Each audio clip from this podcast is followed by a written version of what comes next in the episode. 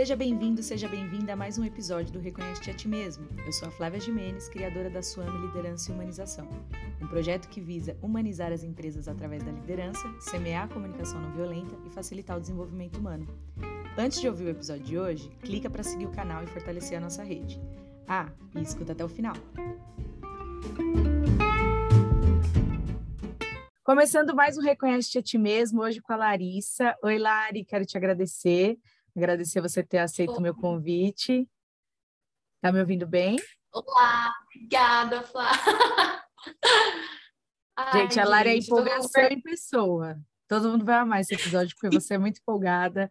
Tenho certeza que vai ser super divertido. Então, eu quero te agradecer. É com agradecer. medo. Tá com medo? Não, não fica com medo, não. É bem de boa, é para a gente é, colocar a nossa voz aí para ela chegar mais longe. Sei que você tem alguns projetos hoje aí, né? Você faz um trabalho já pela internet, Sim. tem alguns movimentos. Então, quanto, quanto mais a gente tiver, quanto mais lugares a gente tiver para falar sobre os nossos ideais, sobre os nossos projetos, melhor, mais longe eles vão chegar.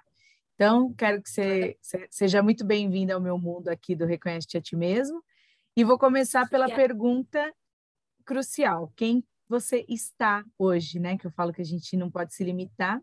Então, eu quero saber quem você está.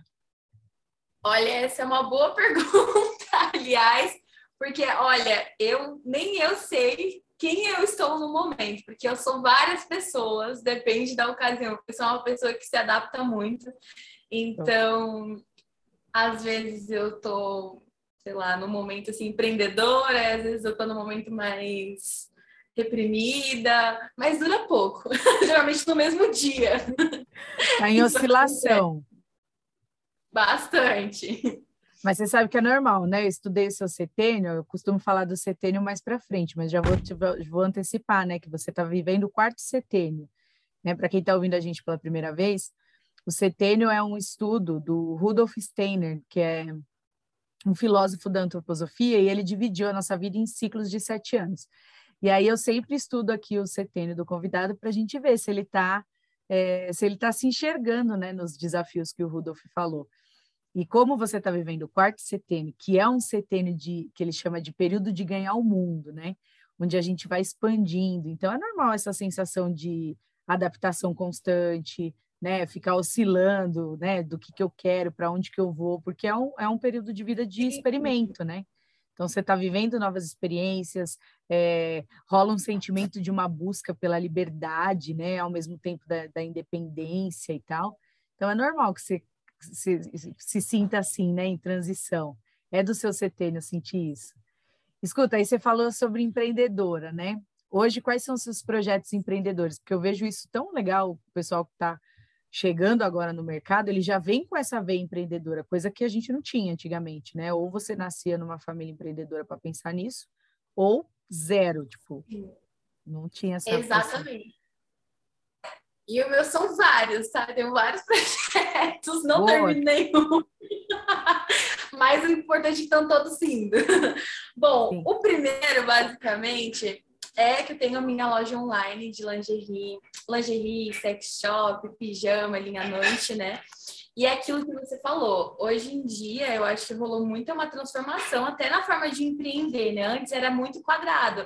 Você abre uma loja física, vende ali e pronto, era aquilo. Hoje em dia, não. A gente pode empreender de formas, assim, inimagináveis. Você está conversando com alguém pelo WhatsApp, fazendo venda, é tudo muito online, é tudo muito rápido, né? Então, mudou até mesmo o comportamento de compra. Eu acho que a pandemia, né, que ocorreu agora, né, um caos, obviamente, né, foi terrível, Sim. mas eu acho que também fez a gente perceber e dar oportunidade para muitas pessoas, né, que antes a gente ficava muito focado em grandes magazines, ainda às vezes não dava oportunidade para pequenos negócios, né? Sim, e os pequenos negócios, na verdade, hoje eu, eu, eu por exemplo, como consumidora, é, para mim eles são os mais interessantes, assim, os que estão vindo com coisas diferentes, né? Hoje na internet, essa grande vitrine da internet é onde a gente consegue achar coisas que a gente jamais acharia se fosse só naquele modelo antigo de você sair da sua casa e ter que buscar uma loja física para comprar alguma coisa e tudo mais. E esse movimento que você traz também, que eu, que eu já vi, né, da sua loja, é, também é um movimento mais específico, né? Esse lance do sensual, também ele é voltado para uma outra linha, né, de pensamento para a mulher, né? Para é, explorar, né, aceitação, exploração da sensualidade. Fala um pouquinho assim dessa ideia que você teve quando você resolveu empreender nisso, né, nessa nesse nicho. É, o meu projeto em si não é vender só lingerie, na verdade eu quero vender autoestima, né? Então eu quero, acho que não tem nada melhor do que você olhar no espelho e falar, nossa, como que eu estou incrível, né? Com uma lingerie incrível. E querendo ou não, isso mexe com a nossa autoestima. E o meu projeto ele abrange vários tamanhos, né? Então, porque eu, como mulher plus size, né? Mulher gorda, eu é difícil encontrar lingeries mais sensuais é, algo mais bonito, né? Porque você vai numa loja, você encontra preto, bege e branco. Aí você vai ver tudo, tudo liso, tudo, ah, tudo básico, né? E aí você encontrar tamanhos grandes para lingeries bem sensuais, bastante acessórios, renda, sabe? É algo que me deixa assim de coração quentinho, porque eu vejo as minhas clientes dando feedback falando, cara, onde que eu encontrar isso, sabe? Ainda bem que eu tenho você na minha vida, porque é difícil achar, é difícil encontrar. E querendo ou não, é uma forma delas se sentirem bem. Eu, o que eu falo é, você tem que sentir exatamente com o corpo que você tem. É, você não precisa ter o corpo da modelo, ou entrar num P, num M. Você não precisa disso. Você pode ser exatamente quem você é e sexy também. Né? E ainda também a questão né, de autoestima, porque muitas mulheres têm vergonha, às vezes, né, tem, por exemplo, pessoalmente, não iria entrar numa loja de lingerie assim, com lingeries mais eróticas trabalhadas. Ia ficar, meu Deus, vão olhar para mim. Tem pessoas que são tímidas. Então, no online, pode acontecer de formas que a gente nem é, né? Não, esse lance do, do online também traz isso, essa vergonha. Mas você sabe que, Lari, existem não só essa vergonha do. Eu já tive amigas de, ter, de calçar um número de, de pé, tipo 40, que não é o padrão, né? A gente eu achei legal você falar esse negócio de padrão, quero falar com, trocar com você sobre isso. É, e elas terem muita vergonha de comprar sapato, sabe? E aí surge a internet e resolve esse problema para elas. E aí, falando, você vê como que a gente conseguiu ter um padrão tão ridículo que é de tamanho de pé, imagina para o corpo, né? E para mim, é totalmente ilusório a questão desse padrão, tendo em vista que nós já somos maioria. Antigamente, beleza, né? No, nos anos anteriores, por exemplo, você pega uma novelinha aí dos anos 90, 80 e pouco, 90, realmente o corpo da mulher era diferente, né? Era todo mundo bem magrinho, todo mundo mirradinho. Aí, no, nos anos 90, surge aquela ideia de que todo mundo tinha que ter peito grande. Aí começa que todo mundo começa a pôr silicone para todo lado. Até que a gente chegou onde a gente chegou hoje. E hoje, para mim, o padrão é da mulher mais cheinha. Não tem mais, é. tipo, o padrão, esse padrão que eles estão chamando de padrão, não que não que não, não seja bonito também ter lá um corpo sarado lá, todo, né, o peitinho em cima, silicone e tal.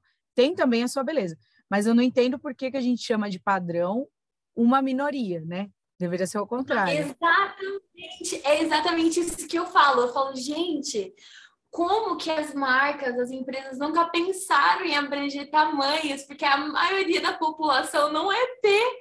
Assim, eu falo, os tamanhos que eu mais vendo na minha loja é GG e plus size. Eu vendo do P ao 54. Ainda não é uma cartela tão grande, uma tabela de numeração grande, mas assim, eu já consegui alcançar ali uma galera bem legal.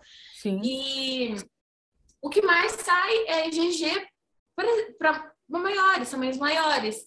PM, eu quase não vendo.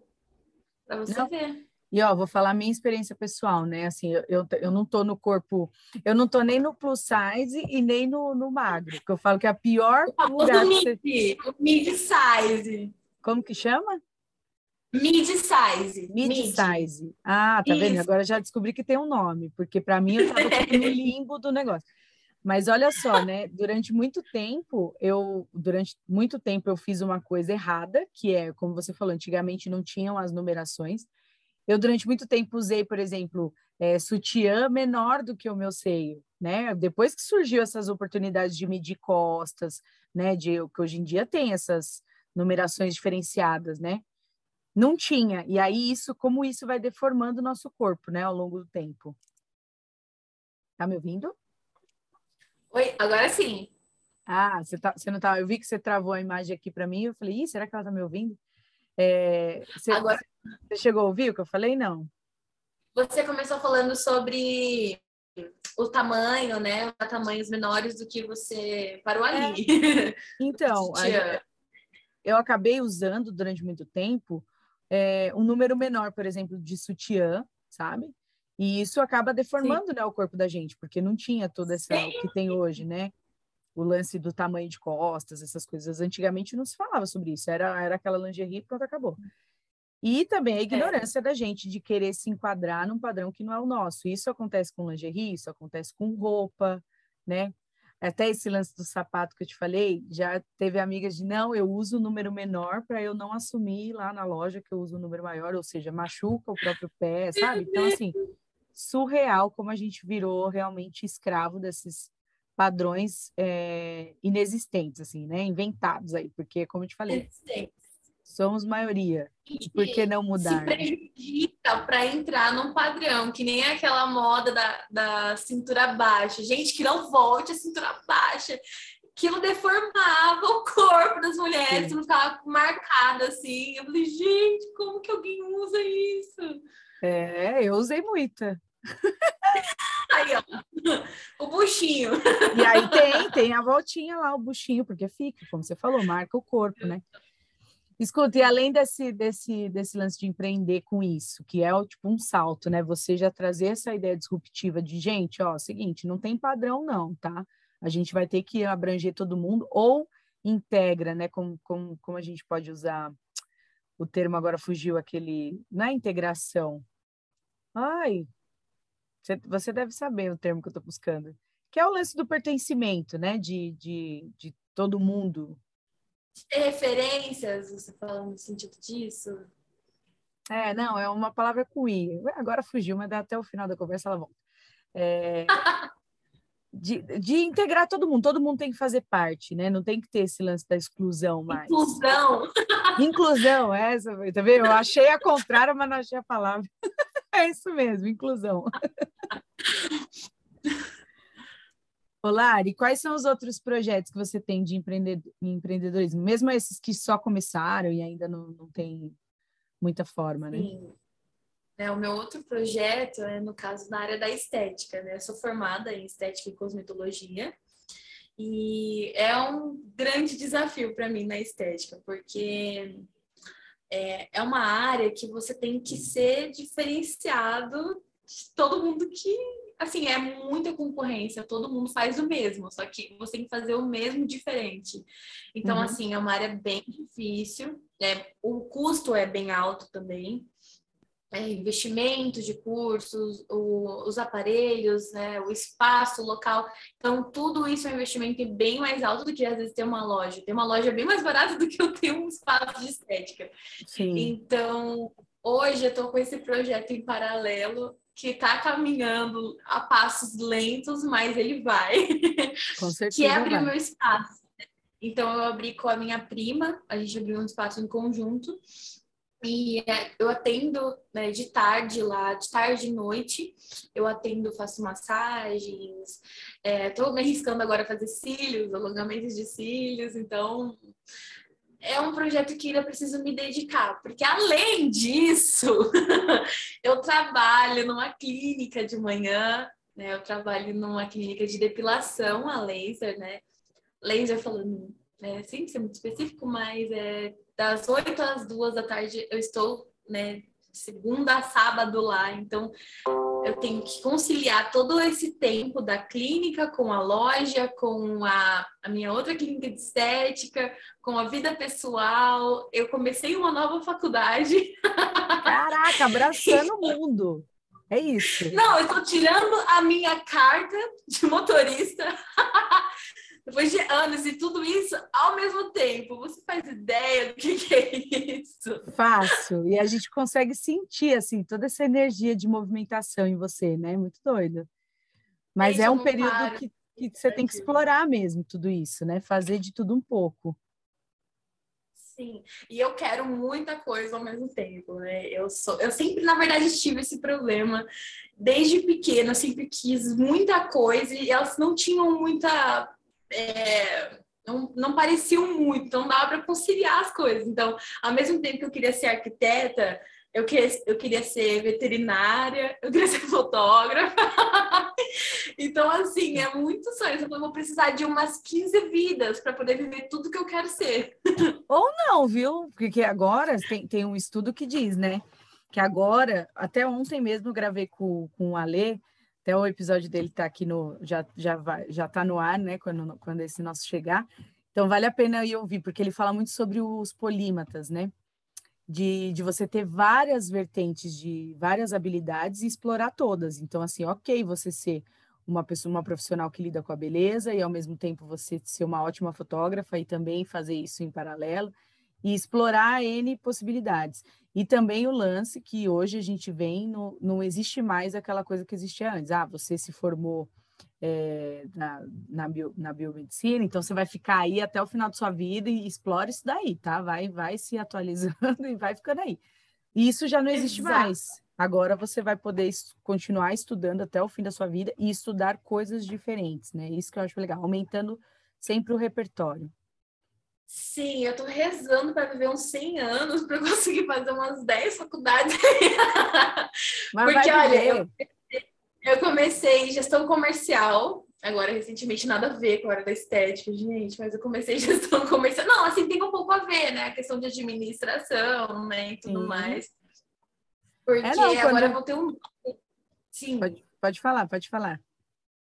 Que agora eu vou ter um novo desafio na minha vida, né? Eu fui convidada para ser gerente de uma clínica. Então, assim, é muita responsabilidade. Eu vou ter que conciliar tudo isso com o que eu já faço. Então, não sei como vai ser, mas depois eu tenho vontade de fazer direito. Nossa, é uma área que eu quero muito. Não sei como vai ser isso, mas quero fazer também. Farmácia ainda quero fazer na minha vida. Até meus 100 anos vai rolar. Vai rolar. E aí, não, e assim, eu, eu, eu sou formada em Direito, né? Não sei se já comentei isso com você. Ai, não, não. Não? Eu sou advogada em primeira formação. De tudo que você falou aí agora, só o direito que eu, que eu não vi se conectar com, com o restante que você já faz, porque tudo isso que você vem é. fazendo, assim, eu vejo conexão, né? O lance de trabalhar com, com, com autoestima, né? Com esse lance da mulher, totalmente casado com esse lance da clínica, da beleza. É, e aí, quando você faz gestão, você está abrindo N portas, né? Porque um empreendedor que entende sobre gestão e administração ele empreende muito melhor. Então, eu vejo conexão aí em várias coisas que você faz. E assim, é, vontades, a gente tem várias, né? E aí, quando você entra, por exemplo, né, falando de novo do CTN que você está vivendo, é aí que as vontades começam a ser filtradas. Então, assim, eu quero fazer várias coisas, mas aí quando as coisas vão tomando forma, como é o que está acontecendo com você agora, ah, né, agora estou convidada para ser gerente de uma clínica. Então, a, a, própria vida, assim, acho que o próprio fluxo das coisas vai filtrando isso para você, do que, que eu vou fazer, de quais vontades eu vou abrir mão, o que, que era só realmente uma vontade, o que, que é um projeto que eu quero realmente fazer acontecer e tudo mais, né? Essas coisas, naturalmente, elas vão se filtrando no, na história. Exatamente. E assim, eu sempre tive muita essa indecisão de profissões. Eu queria, eu queria ser muita coisa ao mesmo tempo. Eu queria que o dia tivesse 72 horas para poder dividir, ser uma profissão a cada hora diferente. E antes eu acho até engraçado que eu sempre achei na minha vida que eu seria arquiteta. Porque eu sempre gostei muito de desenhar. Eu me acho criativa, então eu tenho umas ideias bem doidas assim. E aí eu comecei a fazer design de interiores. E aí eu vi que não era bem o que eu queria. É, eu acho que é isso vai acontecer, igual você falou, vai filtrando, né? Uhum. Comecei a fazer algo que eu desenhava, e aí eu vi que não era bem assim na prática, porque eu só gostava de desenhar e história da arte. Aí chegava na parte técnica, eu não queria. Sim. então, Aí eu deixei esse sonho de lado, e aí eu fiz terapia, né? Eu fiz dois anos de terapia, porque não parece, gente, mas eu, eu sou uma pessoa que sofria muito de depressão. Então, é muito doido isso, né? E aí, na terapia, eu descobri que, na verdade, eu me realizava cuidando de pessoas, né? É, trazendo autoestima. Então, assim, quando eu percebi que o meu objetivo é fazer as pessoas se sentirem bem, é, trazer autoestima, fazer uma pessoa que está se sentindo mal, sentir a coisa mais linda do mundo, a mulher mais especial que existe na Terra. Aí eu percebi o lado que eu tenho que seguir, que aí eu fui indo para a área da estética, e depois eu fui indo para a área da, de empreender em lingerie, que aí eu tô levando também autoestima. De alguma forma eu sei que Sim. no dia de alguém eu vou fazer ela se sentir mais especial. Então isso me deixa completamente realizada. E que legal que você partiu para esse lado de, olha, eu preciso me encontrar, preciso me entender, né? E isso que você falou é Sim. é engraçado, de, ah, pode não parecer, não pode não parecer, mas eu, eu já fui uma pessoa depressiva. Você sabe que a depressão, ela, ela, é, ela, não, ela não tem cara, né? Tem muita gente que é depressivaço não. e que você olha, a pessoa está super escondida em grandes Não, né? exatamente. Né? Então, isso é muito, né? Legal você falar isso, porque é uma ilusão achar que ah, essa pessoa é depressiva, você vai encontrar ela chorando por aí, não vai, não é sempre assim, né? Exatamente. Isso é muito ilusão, porque assim, eu passei Parece que eu, eu tenho 24 anos e parece que eu vivi 100 até agora. Então, eu passei já por muita coisa. É, e tanto que quando eu percebi, eu estou com depressão, eu não estou bem né? Que aí, na verdade, foram pessoas que já falaram assim: não, a Larissa não tá bem, porque ela não é assim. Eu sempre fui muito alegre, muito imperativa, sempre fui muito de comunicação. Tanto que na escola minha mãe ia e falava: a sua filha é uma ótima aluna, mas ela fala demais, ela não para quieta. Então, assim. Ai, já vi isso aí... acontecer. e aí, eu descobri que eu tenho TDAH, né? Que eu sou muito imperativa, mas eu aprendi a lidar com isso ainda estou aprendendo, né? Mas estou lidando. Uhum. E aí, quando eu estava ali no meu auge, sempre fui muito alegre, nunca deixei ninguém achar que eu estivesse triste nem nada. O, momento, o baque foi quando eu tive uma tentativa de suicídio, né? E foram três que eu tive durante esse período que eu não estava bem na minha vida.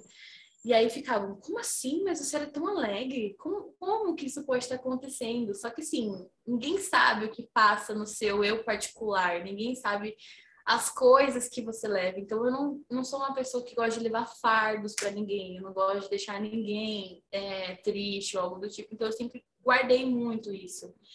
E aí, esse momento foi muito difícil, porque aí deixou de ser algo meu, porque as pessoas começaram a perceber que eu não estava bem, e por conta da, da tentativa, né? A minha mãe também, que é a única pessoa que eu tenho, é muito eu e ela, a gente é muito conectada.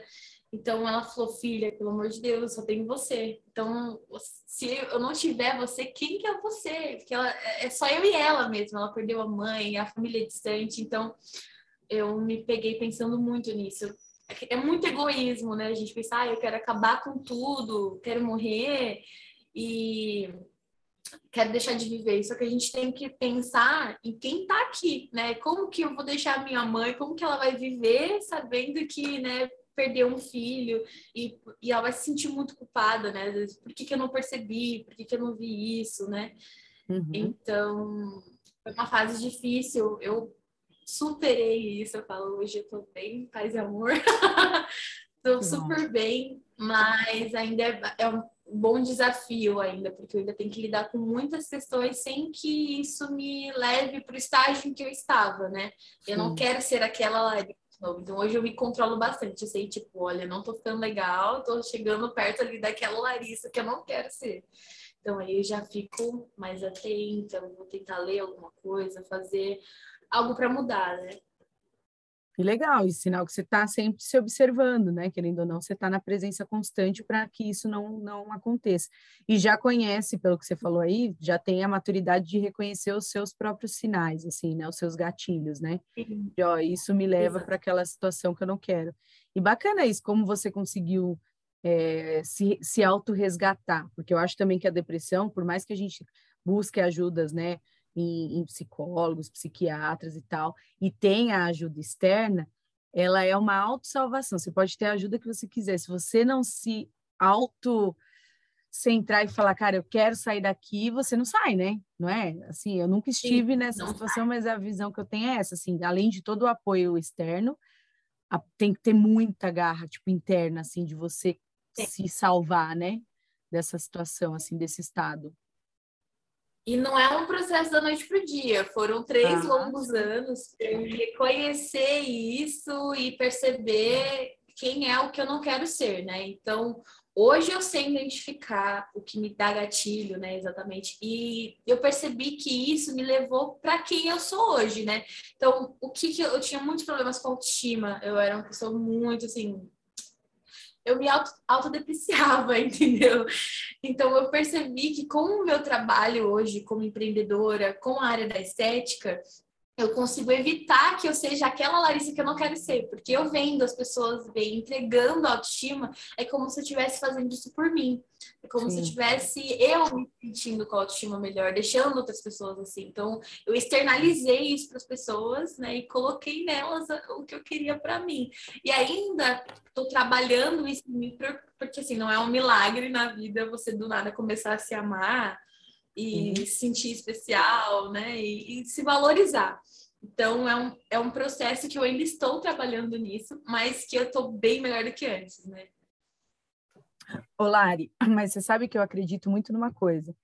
É, quando a gente está vivendo uma fase de desafio, né? Seja em qual, em qual estágio da vida seja, qual desafio seja, parece que naquele Sim. momento, depois que passa, a gente fica assim, cara, eu não sei por que, que eu tenho essa história, né? E todo mundo Sim. tem uma história de desafio. Mas, assim, eu vou falar por mim, pelos meus desafios hoje, né? Eu vejo muito presente no meu dia a dia, no trabalho que eu faço, que também é um trabalho de ajudar pessoas, né? De me conectar com pessoas, é esse trabalho de desenvolvimento pessoal. E aí, eu vou te falar que a minha história, eu precisei, eu precisava ter passado por aquelas coisas para hoje falar com tanta propriedade sobre alguns assuntos e conseguir ajudar as pessoas que vêm até mim, sabia? Então, acredito que você precisou trilhar, né? Precisou passar por essa estrada aí toda esburacada da, da, da sua jornada, para que lá na frente você tenha propriedade de ajudar pessoas nesse sentido e assim com a sua experiência pessoal. Ter, quando eu falo propriedade, a gente só pode falar daquilo que a gente viveu mesmo, sentiu na pele, né? Então eu vejo muito isso. Não sei se você acredita nisso, mas eu super acredito que tem a ver os nossos maiores desafios Super. têm a ver com as nossas missões aqui, aqui nessa, nessa dimensão aqui, né? Nessa oportunidade. Eu super acredito, penso da mesma forma e eu falo, eu não seria quem eu sou hoje se eu não tivesse passado por tudo que eu passei. Porque eu falo assim, cara, isso me levou para um nível de autoconhecimento, de enxergar as outras pessoas também. Então, eu falo, foi o momento ruim da minha vida foi, mas foi a melhor coisa que aconteceu para mim, porque talvez se eu não tivesse passado por isso, eu vivesse numa bolha, eu não seria quem eu sou hoje, talvez frustrada profissionalmente. É, eu fico, não, quero, não consigo nem imaginar quem seria eu. E eu amo a pessoa que eu me tornei. E eu quero ah, que me tornar uma pessoa melhor Maravilhoso, inspirador, sabia? Isso que você falou assim, ah, não é da noite para o dia que a gente se ama, e eu ainda completaria com outra, sabe? É, a gente pode, eu, eu sou conhecida assim pelos meus amigos assim por, eu sou leonina, então todo mundo fica me zoando, fala, ah, ela se acha mesmo, e aí até brinco com a minha mãe, minha mãe fala, ah, eu queria ter sua autoestima, né? Particularmente eu considero que eu tenho uma boa autoestima, mas mesmo tendo uma boa autoestima, tem dia que eu tô me achando horrível. Leonina. Não, é, eu, eu sou aquelas leoninas que olham no espelho e falam, ah, como eu sou linda. Jesus Cristo, hoje eu tô maravilhosa mesmo. Nossa, eu queria ser assim. Eu me olho no espelho só consigo olhar os defeitos. Sério? Eu preciso me policiar, conseguir automático olhar as minhas qualidades. Mas também, olha como é engraçado ser humano. A gente faz muito isso, né? De ficar caçando defeito. Mas se alguém falar mal da gente, se Ai, alguém vem querer adaptar alguma coisa, aí a gente fica, o quê? Mas eu sou tudo isso, isso e isso. Aí a gente Sim. se coloca lá no alto, né? Tipo, não aceita. Com certeza. Eu posso falar mal de mim, ninguém mais pode, que é isso. Exatamente. Eu posso falar, você não vem aqui, não. É isso aí. Não, mas, mas o que eu, eu queria acho... dizer. Oi, Lari, desculpa, pode falar. Não, é bem, bem, aleatório. Eu acho isso muito engraçado, porque eu sou bem pisciano, né? Eu sou muito de peixes, eu sou inteira peixes, meu mapa praticamente. E eu falo, eu sou uma esponja, eu sou uma esponja emocional. Se a pessoa não tá bem, eu fico mal também. Então, eu vou sugando muito as coisas que acontecem na vida, né? Então, ah, é complicado. Ah, mas se você sabe que você tem esse perfil, Aí, é, é, é, mais uma vez, o autoconhecimento tem que agir, que é o lance de você se proteger, né? De como você lidar, também é. aprender a lidar com isso, né? De como eu consigo ajudar sem sugar, né? Ajudar sem me sobrecarregar. Porque você nunca Exato. vai perder esse lance de, de ajuda, de se envolver e tal, mas aí você tem que aprender como se defender e saber depois como descarregar, ou a palavra seria, né, se recarregar, na verdade, né? Exatamente. Mas falando o que, eu, o que eu ia falar sobre a questão que você trouxe de ah, não é da noite para o dia que a gente aprende a se amar, o que eu queria dizer é, por mais que a gente se ame, é, sempre vai ter, vão, vão existir fases e dias é, em que a gente não vai se amar, né? Isso falando do corpo, que é, que é esse lance que a gente está abordando, né? Mas também falando, no, você falando do, do que você trabalha com a área da beleza e da, da autoestima e tal, a gente leva para esse lado do, mais do físico. Eu te digo ainda mais, quem está na jornada de autoconhecimento tem várias fases em que a gente se depara com algumas sombras, em que a gente também não tem como se amar, sabe? Assim, não existem só os defeitos externos que todo mundo vê. Tem os defeitos Sim. internos que ninguém vê e que a gente também às vezes demora para aprender a aceitar, sabe? A, aprender a se amar até com eles. Então isso vai vai Exatamente. da vida. Porque eu falo assim, eu sempre falo, é, ninguém nunca vai mudar por você. A pessoa ela é exatamente aquilo que ela é. Então, assim, se você não quer mudar, você vai ser sempre do mesmo jeito. Tipo, eu vivo num relacionamento que eu tenho vários impasses nessa questão que eu sou uma pessoa assim um pouco desorganizada então eu sou um pouco bagunceira e aí namorar uma pessoa que às vezes tem toque obsessão por arrumar as coisas é um desafio, né? Sim. Então, eu falo, eu vou ser exatamente quem eu sou. É difícil você mudar alguém. Então, a personalidade também não dá para você mudar. A gente não vive um padrão que assim, você tem que ser assim, assim, assim, assim e pronto. Cada pessoa, ela tem o seu jeitinho, né? E a gente tem que aprender a lidar com isso. Até os nossos defeitos a gente tem que amar, porque é quem você é. Não dá pra gente ser alguém diferente. A gente pode melhorar, claro, mas infelizmente a gente não deixa de ser. Nunca. Eu penso assim, a gente nunca vai deixar de ter um X defeito, a gente sempre vai ter ele. É, e assim, a gente pode melhorar, mas e, e para melhorar a gente também precisa aceitar e amar, né? Se, enquanto a gente não passa pela fase da aceitação, não existe a transformação. Então, assim, ah, eu, eu sei que eu tenho algumas coisas que eu preciso melhorar, a primeiro, o primeiro passo para isso é aceitar. Aceitar que eu sou assim, aceitar que isso é um ponto de melhoria, né? Aceitar que eu preciso olhar para isso e tudo mais. E aí estava falando sobre relacionamento, e eu, eu vejo que o ser humano ele, ele é feito para isso, né? Para conviver, se relacionar. A gente evolui através dos relacionamentos, né? E das diferenças. E um relacionamento, ele, ele vem com essa carga. Quando você se relaciona com alguém igual você, repare que a longo prazo é um saco isso. Então, quanto mais diferente ser, né, quanto, quanto, mais diferente for a pessoa, melhor, né? Tem que ser, tem que ter essa diferença para você também mudar e, e, e, e receber do, do outro aquilo que você não tem, porque é aí que a gente chega no equilíbrio, né? Exatamente. né? E como isso, é, além da gente já querer, né, ficar com alguém diferente da gente é automático. Porque eu, Larissa, eu só me relaciono com pessoas que são mais sérias, mais quietas, mais focadas. E eu sou o oposto de gente, eu sou uma bagunça. Eu não paro quieta, eu não paro de falar. Tipo, a pessoa fala, meu, chega, não aguento mais ouvir sua voz. E aí, na verdade, você está buscando um, um, no, uma, um no outro, uma na outra. É isso o que está faltando, né? Normalmente é isso mesmo. Relações Sim. são. Geralmente são é como se fosse um ímã. Pessoas tímidas sempre grudam em mim. Pessoas tímidas, que às vezes têm muita vergonha. E é muito automático. Eu fico, gente, tem alguma coisa errada comigo. Geralmente, pessoas muito espalhafatosas, que nem eu, não, não, não, aparece muito na minha vida, é mais pessoas tímidas. É, porque daí dá choque Imagina, também. Para todos, é, ia dar um choque aí, não ia dar muito certo. Pensa, duas pessoas falando, né? Eu, eu sou faladeira também. Esse exemplo que você deu aí da que você, sua mãe ouvia de você na escola, minha mãe ouvia a mesma coisa. Eu sempre fui nerd, mas sempre fui uma tagarela. E aí eu, eu... falo, meu, se eu arrumar um cara que fala tanto quanto eu, aí é briga, né? Que eu vou falar, querido, fale o suficiente, mais que o suficiente já falou eu. Exatamente, você põe no seu lugar. Fala onde sobrar, onde sobrar tempo, você entra, vamos combinar assim? Exatamente, deixa eu fazer o que eu preciso, quando der um espacinho aí, você se manifesta. Ah, já pensou? A gente, quem vem escuta a gente falar assim, ah, ninguém vai querer se relacionar com a gente, é brincadeira, a gente cede, a gente sabe ceder também. Egocêntricas, mal educadas. É. Olá, aproveitando o gancho que a gente estava falando de pontos de melhoria, né?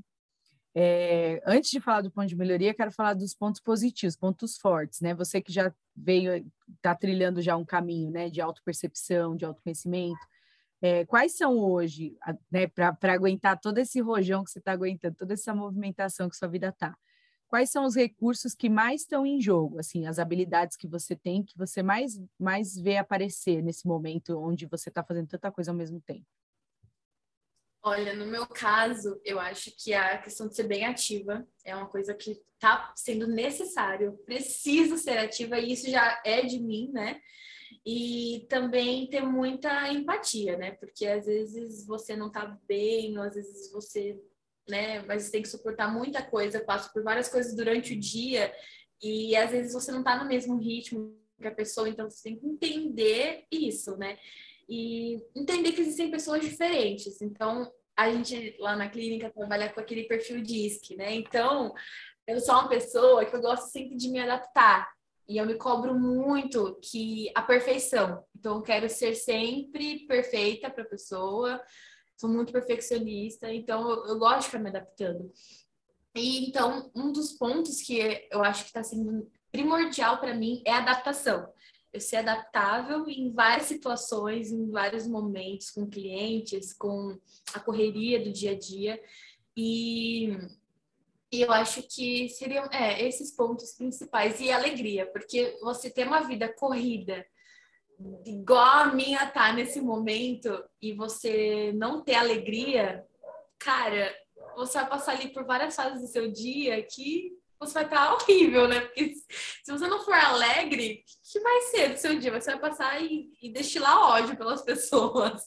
É, se não então, tiver alegria, não tem a leveza, né? Para enfrentar tudo isso. Não tem né? a leveza. Exatamente. E às vezes quem me vê assim de manhã lá na clínica, é, que é onde eu fico mais tempo, é, fala assim, como que você consegue 8 horas da manhã ser sorridente, cara? Eu, se, fosse, se eu estivesse no seu lugar, eu ia falar, bom dia, vai a merda. eu, não, eu não, eu não falaria. Aí eu, nossa, tudo bem com você? abriu, e ela tá né, mesmo, viu, gente? Porque os meus horários são sempre os, os primeiros da manhã e ela tá sempre sorrindo mesmo. Mas eu sou igual a Lari, então a gente fica as duas. As duas batendo papo. Não, Olha como é engraçado, gente. A Flá, ela, ela vai lá na clínica que eu trabalho, né? E assim, a gente tem um tempo certinho para cada coisa que a gente vai fazer. A gente agenda cada cliente, a gente deixa aquele horário só para ele. E aí, geralmente, as coisas que a Flá faz é tipo 15, 20 minutos. Eu coloco dela 50, 45.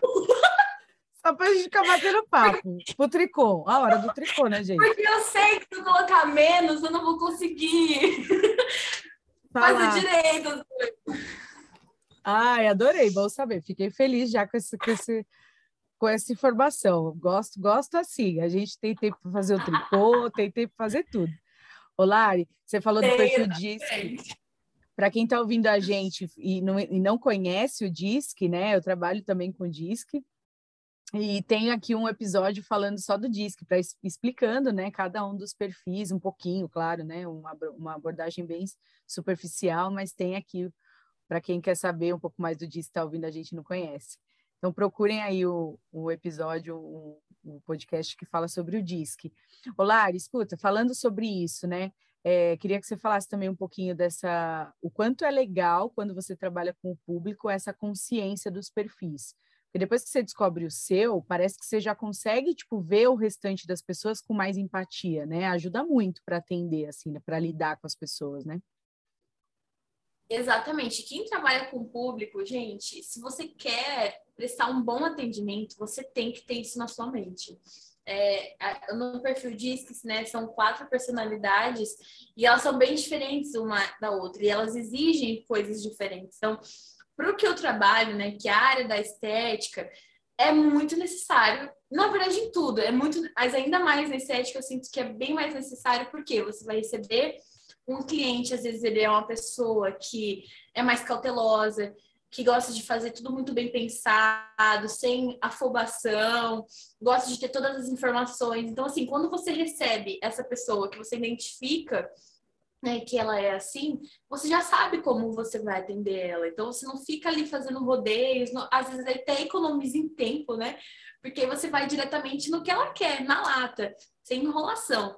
Então, é muito importante, né? Eu achei tão legal isso que eu não conhecia quando eu comecei a trabalhar nessa clínica que ela que a dona me contou sobre o perfil DIS, que a gente começou a estudar isso.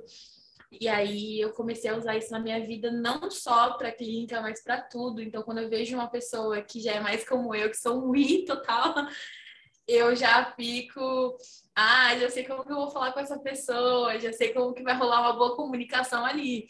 Quando eu vejo uma pessoa mais S ou mais C, né, que são pessoas mais cautelosas, eu já sei que eu tenho que numa abordar de uma forma mais técnica, com mais detalhes, né, sem muita assim, firulas, né? Com mais, é, com mais detalhe.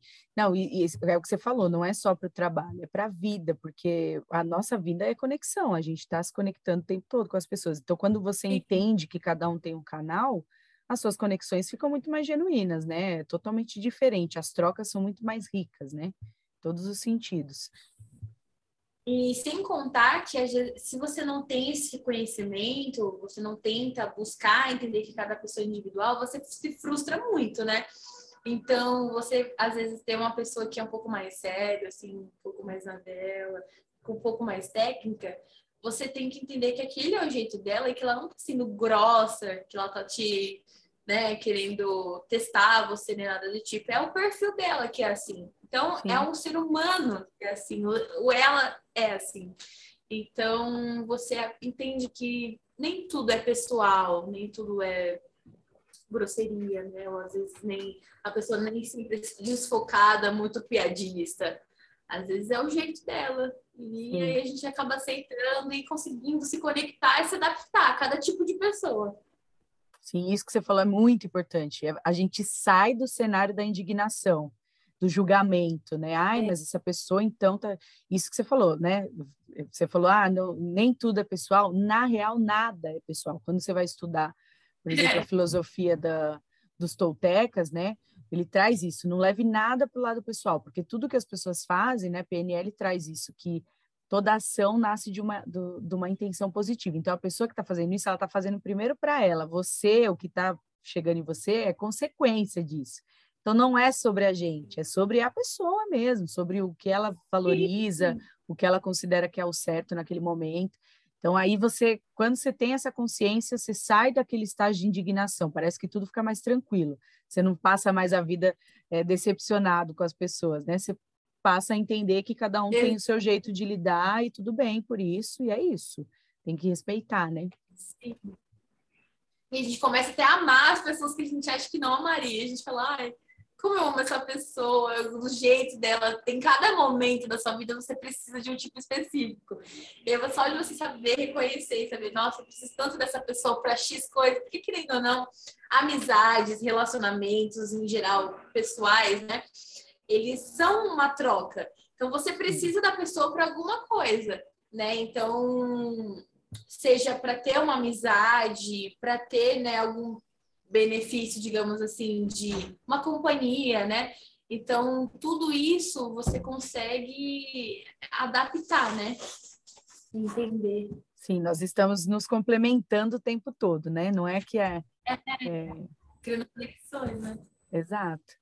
Olari, legal. Então, os pontos aí mais fortes hoje, então, seriam levar a vida mais alegre, né? Para aguentar toda essa correria, esse lance da empatia, esse lance do ativo, né, do, do querer fazer, né, estar né, em movimento. Isso também vem do seu perfil, né? Graças a Deus que você é um I, porque o I também tem isso, né, voltado para pessoas e é, é isso, é movimentação. E quais os pontos de melhoria hoje? Porque eu falo que sempre a gente está em reforma em algum aspecto, né? Trabalhando alguma a, ou a área da nossa vida ou tratando de algum de algum trauma específico, enfim, qual seria hoje o seu ponto de melhoria? Onde você está olhando e falando, ó, oh, isso aqui eu estou me melhorando? Vários, vários, tudo, tudo. Mas os principais, os principais, assim, que eu posso destacar é o foco. Eu preciso de foco na minha vida, porque eu quero muito, quero muita coisa, quero tudo ao mesmo tempo. Então, eu preciso de foco, preciso focar em uma coisa. Às vezes, você fazer várias coisas ao mesmo tempo, você não consegue fazer tudo muito bem feito. Então, eu preciso, pelo menos, parar a minha vida e falar: ah, preciso focar em X coisa. Depois que X coisa estiver feita, eu vou para outra.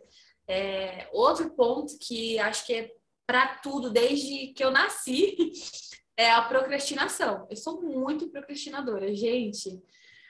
Meu Deus, como eu procrastino. Eu fico Procrastina ou procrastinação? Não tem? Tem gente que é assim. Eu procrastino para procrastinar. eu! eu sou essa pessoa. E assim, eu não consigo terminar nada. Eu começo muita coisa, eu não consigo terminar. E isso me frustra de uma forma absurda. Eu, quando eu tô terminando uma coisa, eu vou lá e faço outra. Tanto que no meu dia, eu, Olha, quando antes de eu entrar na clínica, eu trabalhava numa seguradora. Então, quando entrou a pandemia, eu fiquei home office. Imagina eu, home office, sem pessoa, sem ninguém para conversar, com várias coisas para fazer. Aí eu tava lá trabalhando, aí o meu gato vinha, ficava fazendo carinho no gato. Aí eu ia comer alguma coisa. Eu não conseguia focar no que eu precisava fazer. Eu falei, não, isso não é para mim. Vou para minha área. Tchau, adeus, benção. Então, a procrastinação é, é um ponto que eu tenho muito que melhorar e ser mais pé no chão. Às vezes, é, eu acho que eu vou muito na minha imaginação. A minha mãe fala que é porque eu sou ambiciosa, que eu quero as coisas, e não é ruim isso, mas às vezes, assim, eu viajo muito. Então, eu não sei se é bom, se é ruim, mas é um dos pontos ah, que eu, eu, eu particularmente acho bom. Eu, eu amo criatividade. E eu acho legal a gente não perder essa veia criadora, sabe? Principalmente para quem está querendo trilhar os caminhos que você quer, assim, de empreender, de inovar, de trazer, de, né, de quebrar, de construir padrões. Tem que ter essa veia criativa sempre pulsando bem forte, né? Senão você desanima mesmo. Agora, esse lance de procrastinar, você estava falando aí, eu lembrei de um livro que eu li logo no comecinho, que eu comecei a trabalhar com desenvolvimento pessoal que, que é um livro chamado A Arte de Procrastinar. É um livro bem, bem pequititico lá, e aí eu, na época, também me considerava, assim, uma grande procrastinadora.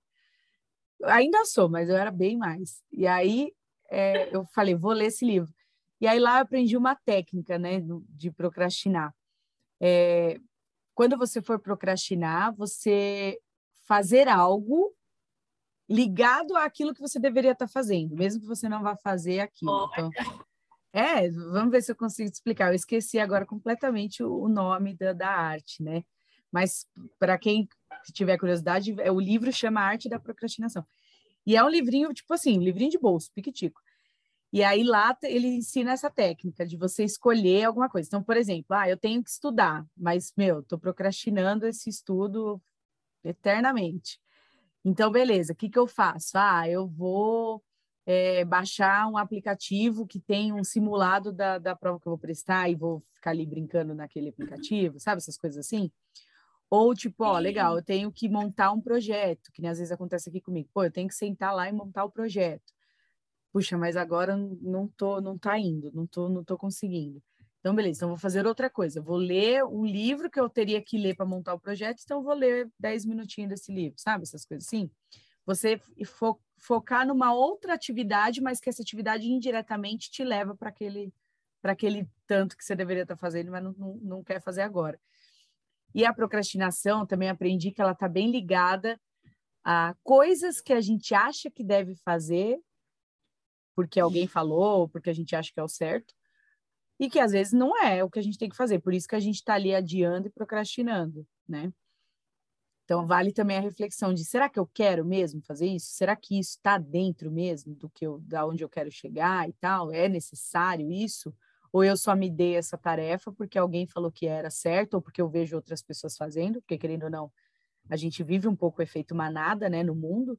Então, assim, né, lance academia. Ah, tá na moda, agora todo mundo é fitness. Aí eu fico todo dia me cobrando ali, tipo, ai, eu não, não, não treino, eu não fiz academia, paguei a academia e não tô indo pô, mas será que realmente você gosta dessa atividade física? Né? Eu, eu falo que a procrastinação também é um sinal do, das escolhas, né? será, pô, mais de cinco dias procrastinando a mesma coisa, será que isso aqui é mesmo para mim? Será que eu quero mesmo fazer isso? Né? Tem, tem isso. Você faz sentido isso para você?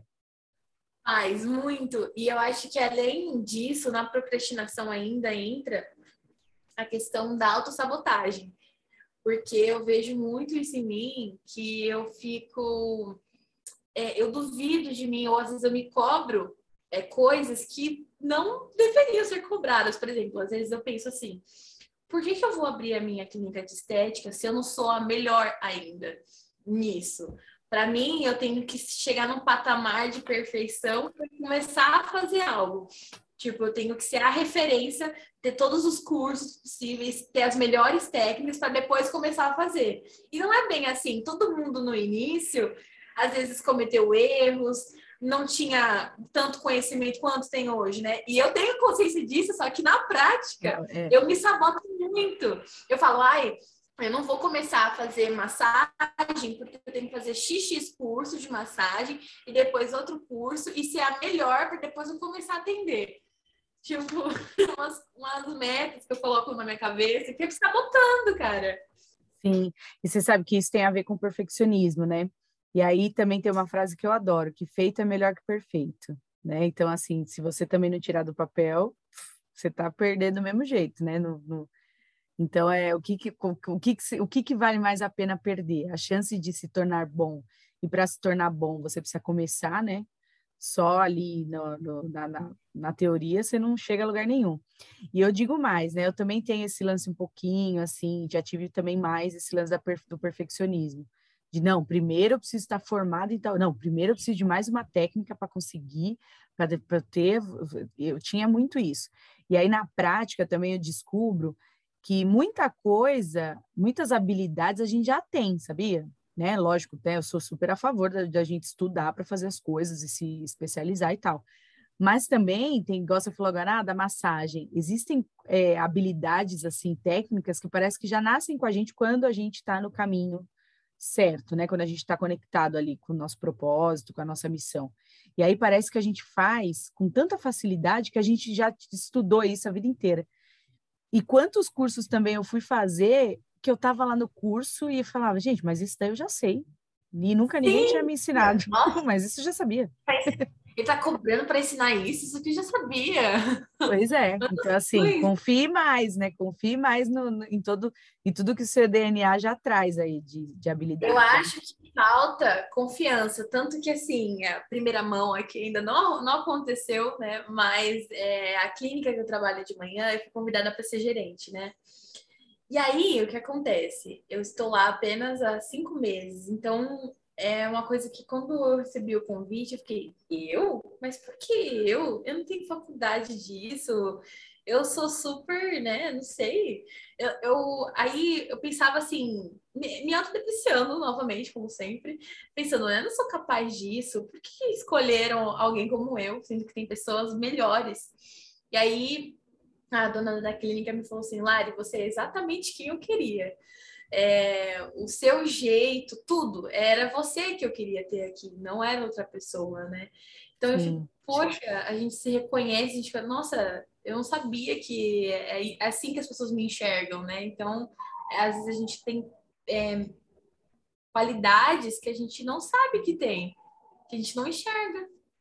E o mundo está enxergando, né? E todo mundo na, na nossa volta está enxergando. Então a gente também tem que se olhar com mais curiosidade, assim como o mundo também olha para a gente, né? De tá, mas eu vou sempre precisar né, do externo vir me avisar que eu sou boa, não, vou começar eu procurar aqui também as coisas que eu sou boa e criar consciência disso, né?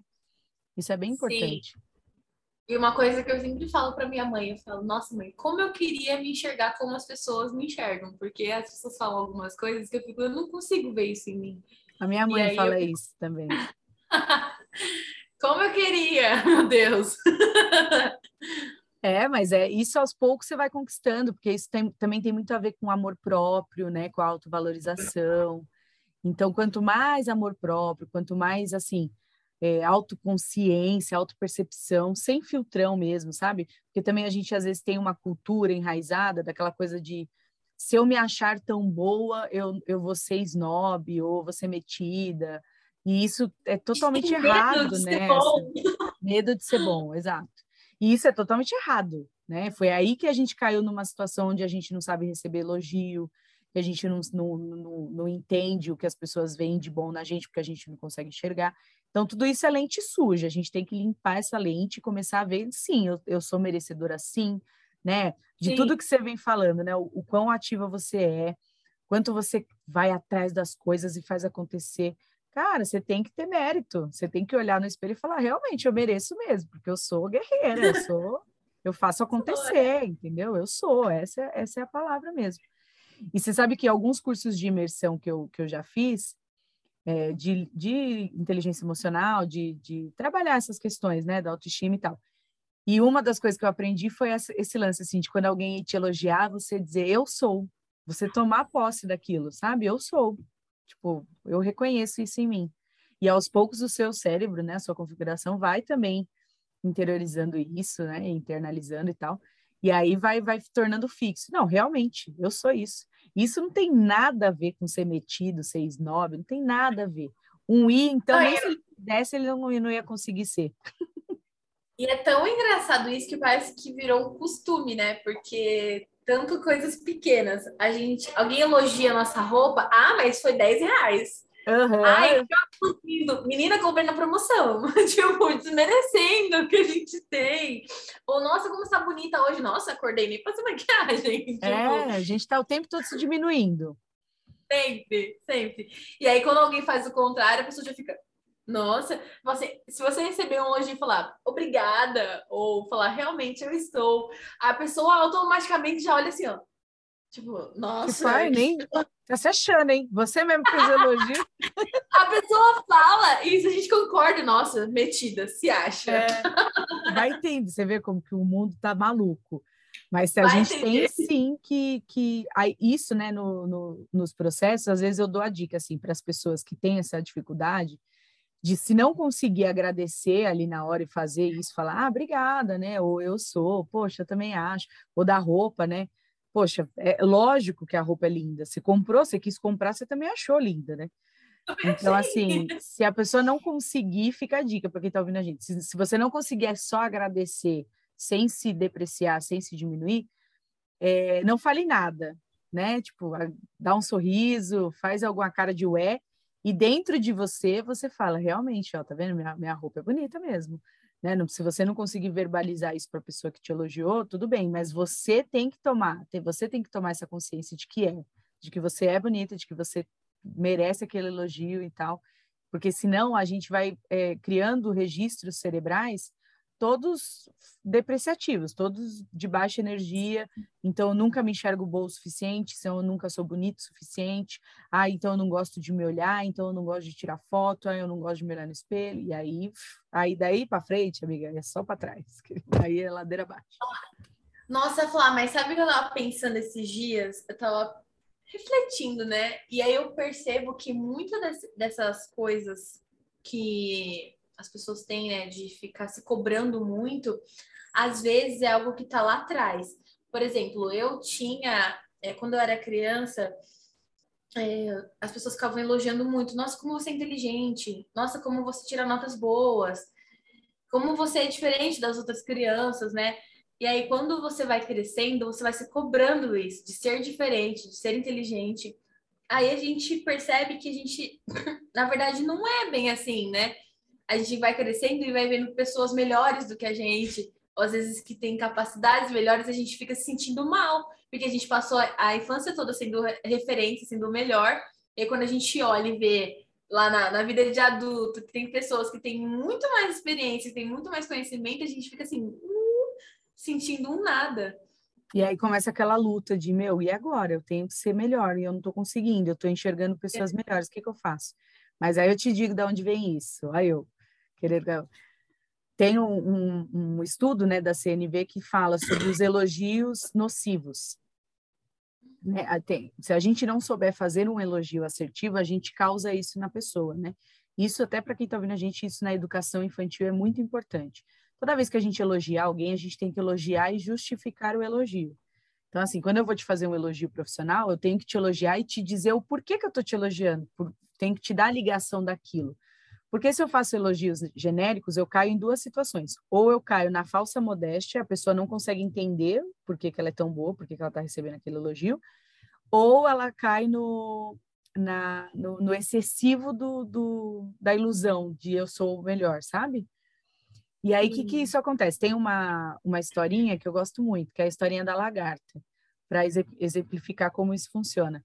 Existiam algumas lagartas caminhando para o processo de virar borboleta. E aí tinha uma lagarta em específico que as formiguinhas ficavam em volta dela e falavam: Nossa, você é muito maravilhosa, nossa, você é a melhor lagarta que eu já vi na minha vida.